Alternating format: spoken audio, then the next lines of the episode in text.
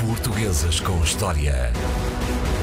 Semanalmente temos um briefing rápido para decidirmos a figura que vem amanhã da RDP Internacional, olhando para as páginas dos jornais, a temática que vem em todos os jornais, eh, os pontos picados por eh, pessoas no hemiciclo que deviam estar, deputados que deviam estar no hemiciclo e não estão. E o André Canhoto Costa decidiu buscar um dos parlamentares que, na perspectiva do historiador André Canhoto Costa, foi dos mais brilhantes oradores que passou pelo hemiciclo português. Sim, e, e foi também alguém que se sacrificou, embora ele não, não tenha, o nome. ele não tenha estado na guerra uh, liberal, ele tenha ficado em Paris e só tenha vindo para o Porto depois de, de, do triunfo das, das, tropas liberais, mas a verdade é que correu riscos e sacrificou-se uh, por essa luta luta, que nessa época era, era uma luta uh, de vida ou de morte, para se ter o direito de eleger um Parlamento. Quem podia ser elegível?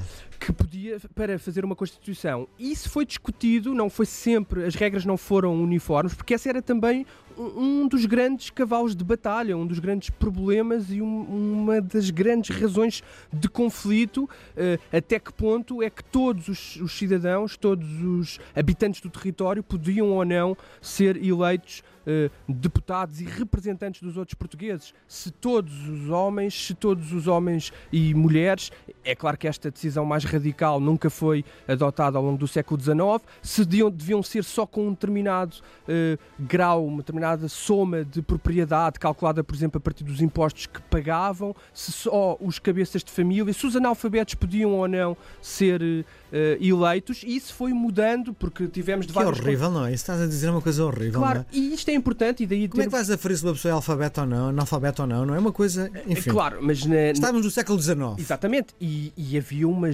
esmagadora maioria de portugueses que, de facto, não eram escolarizados. E isto é importante numa altura em que se debate, de a facto... noção de quanto a porcentagem da população não, não, não sabia ler? Sim, no, no século XIX... 90%. And, rondou muito, muito perto, andou entre os 80% e os 90% de analfabetos. Aliás, no século XX, em meados do século XX, ainda eram esses valores. Andávamos à volta dos 70%, ou a descer para os 70%.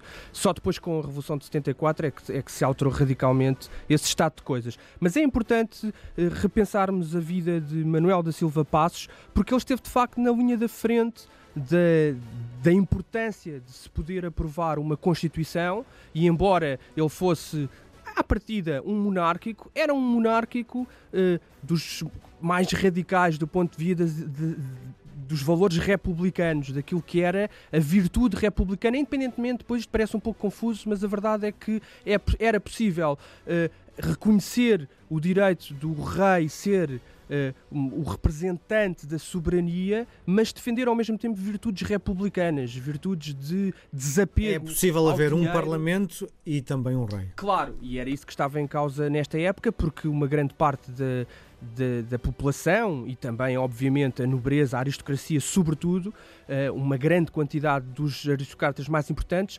defendiam o rei, mas não o parlamento, não o direito de eleger qualquer cidadão, ou pelo menos aquele número restrito de proprietários e de pessoas escolarizadas, nem esses, segundo alguns aristocratas, deviam ter direito a representar os outros portugueses, porque de facto só através do rei e de, da honra que o rei concedia a alguns dos seus súbditos, só esses tinham o direito de ser parlamentares, de representar politicamente ou então através das instituições, das instituições, antigas em que podiam representar, mas não numa única Assembleia. Representavam nas cortes divididas, em que havia nobreza, clero e povo, e cada um representava a sua classe social e não podia haver misturas.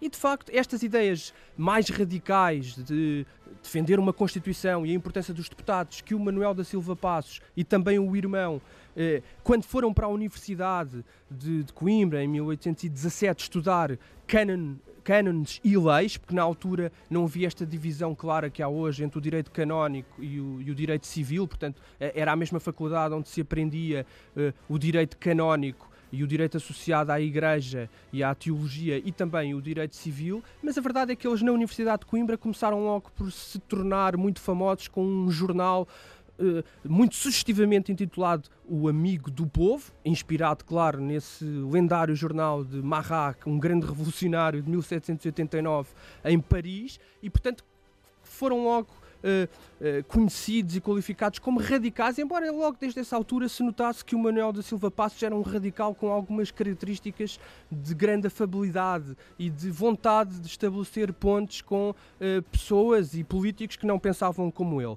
A verdade é que depois com as guerras liberais eles acabaram por, por se exilar quando o Dom Miguel, na perspectiva dos liberais, usurpa o poder. Eles estavam ao lado de, de Dom Pedro, o imperador do Brasil, e da sua filha Dona Maria, e ficam uh, primeiro em Inglaterra e depois em Paris, até que os liberais ganham a guerra em 1834 e só então uh, Manuel da Silva Passos e o irmão uh, regressam de Paris para então serem eleitos deputados. O Manuel da Silva Passos é eleito deputado, era também já conhecido como um advogado extraordinário dos seus tempos, ainda do, do, do, Porto, antes de ter ido para Paris. É eleito e aí se distingue logo no, nesse primeiro Parlamento com uma certa liberdade na oposição que fazia ao governo, porque já tinha decorrido a Revolução Francesa, portanto estamos na década de 1830 e já havia uma percepção mais clara das divisões entre esquerda e direita e o governo, apesar de tudo, apesar de serem liberais, o Duque de Saldanha,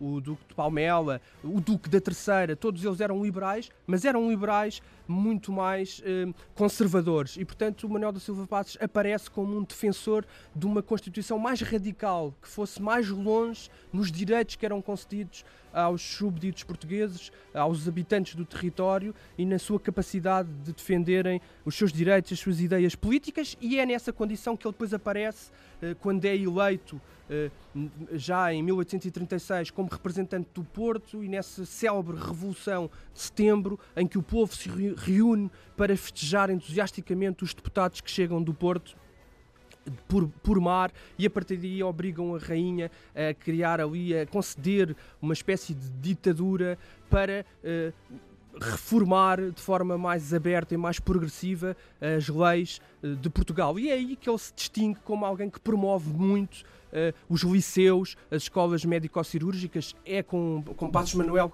que são criadas as escolas médico-cirúrgicas de Lisboa e do Porto, uh, os conservatórios, o Teatro Nacional de Dona Maria II e, portanto, é um período muito curto em que ele está no poder, entre mil, final de 1836 e 1837, e é um, mas é um período muito fértil nesta ideia de que é através da escola, da cultura, do ensino, do debate, das ideias que se pode construir um, um, sistema político mais progressista e mais protetor dos direitos das pessoas. Mas a verdade é que ele se desencanta, apesar de ser um parlamentar brilhante, e acaba por se retirar progressivamente da política e recolher à sua quinta, porque ele, entretanto, casa com uma, com uma ricardeira e recolhe à sua quinta de Santarém, na Alcáceva, com uma grande vista para o Val de Santarém. É aí que recebe o Almeida Garrett e acaba por morrer já em 1862, deixando um conselho que para, de facto, o radicalismo político não há melhor antídoto para as paixões políticas do casamento e a gordura.